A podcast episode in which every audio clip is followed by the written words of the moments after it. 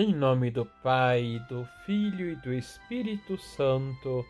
Amém.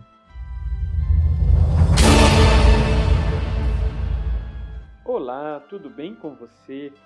Sem a Santa Missa, o que seria de nós? Todos na terra pereceríamos, já que somente isso pode deter o braço de Deus.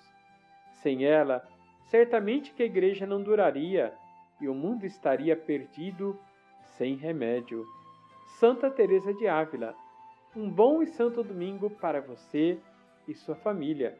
E não se esqueça, domingo sem missa, semana sem graça. Liturgia, Liturgia diária. diária. Depois de concluir o capítulo 6 do Evangelho de João, que nos apresenta Jesus como o pão da vida, retornamos à leitura do Evangelho de Marcos.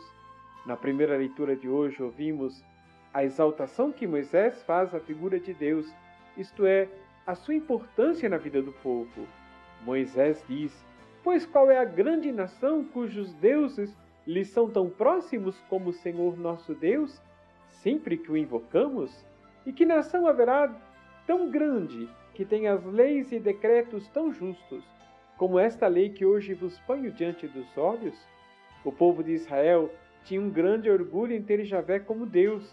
Era um povo organizado e conduzido por ele, e com leis justas. Pela expressão de Moisés, percebemos que há um êxtase espiritual.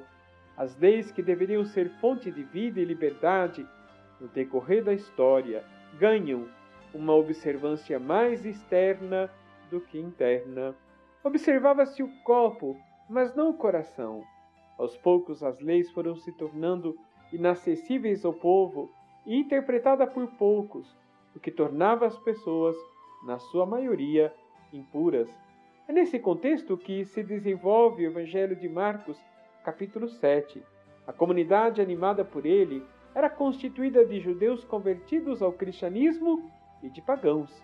Algumas prescrições legais tinham sua origem no cuidado com a saúde, como, por exemplo, lavar as mãos. Jesus mostra que mais importante do que a lei e a aparência exterior é preciso cuidar do coração. Não estamos falando da saúde do coração fisicamente e nem de emoções e sentimentos.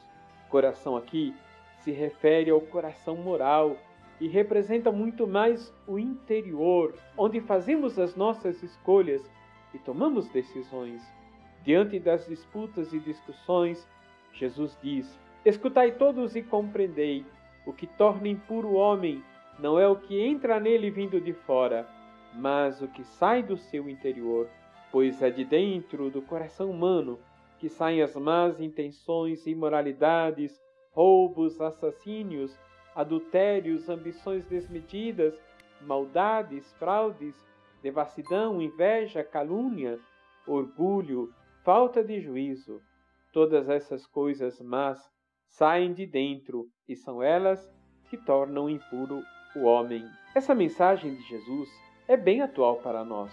Será que em nosso meio não há muitos fariseus, observantes da lei e poucas pessoas comprometidas com o amor ao próximo? Que escolhas e decisões temos tomado com relação à justiça e ao amor solidário com os pobres e sofredores? Vamos rezar? Senhor, reconhecemos nossa pequenez e vossa grandeza. Se não fôssemos alcançados por vossa misericórdia, seríamos os mais infelizes. Mas é o vosso amor que nos sustenta e nos fortalece. Dai-nos sermos mais misericordiosos do que jogadores, mais comprometidos com a vida do que com as aparências. E no fim, o vosso amor vencerá. Assim seja. Receba a bênção do Deus Todo-Poderoso, Pai, Filho e Espírito Santo. Amém.